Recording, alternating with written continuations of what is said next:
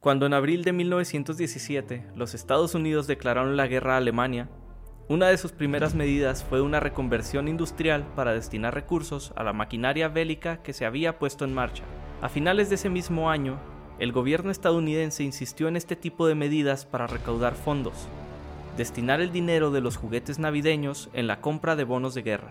Pero el empresario juguetero, Alfred Carlton Gilbert, decidió salvar la Navidad para los niños. ¿Interés o espíritu navideño?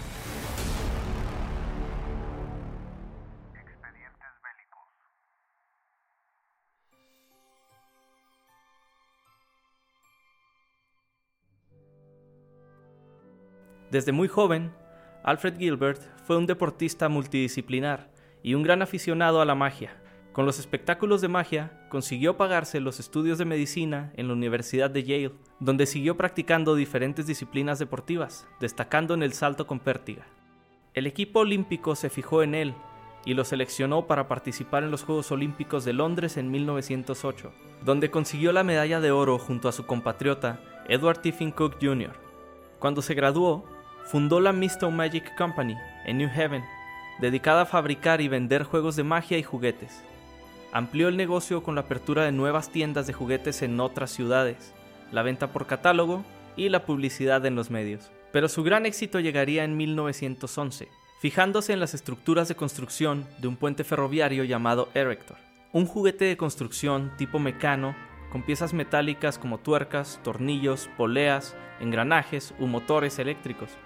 El Erector se presentó y comercializó en 1913, con un gran éxito de ventas y una gran aceptación de la opinión pública. Pronto se convertiría en el juguete más popular de los Estados Unidos y en 1916 la compañía se reestructuró y pasó a denominarse AC Gilbert Company. Los escasos recursos y las limitaciones de producción impuestas por la declaración de guerra obligaron a destinar parte de sus instalaciones a la producción de material bélico. Cuando el gobierno de los Estados Unidos planteó la posibilidad de emplear la totalidad de las instalaciones de las fábricas de juguetes para el material bélico y aconsejó destinar el dinero de los juguetes que traía Santa en la compra de bonos de guerra, Alfred Carlton Gilbert, como presidente de la Asociación de Fabricantes de Juguetes, solicitó una audiencia con el Consejo de Defensa Nacional. Tenía 15 minutos para salvar la Navidad. Llegó junto a varios colaboradores y cada uno de ellos llevaba un kit de Erector.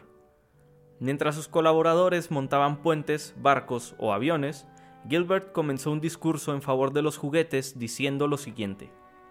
La mayor influencia en la vida de un niño son sus juguetes. Los juguetes inician a los niños en el camino de la construcción y no la destrucción. Nuestros soldados son los mejores tiradores en los campos de batalla de Francia porque les dimos rifles de aire comprimido cuando eran niños. El discurso les llegó al corazón a los miembros del Consejo de Defensa Nacional. De hecho, terminaron ellos mismos jugando con el Erector y concluyeron que los niños estadounidenses tendrían juguetes por Navidad.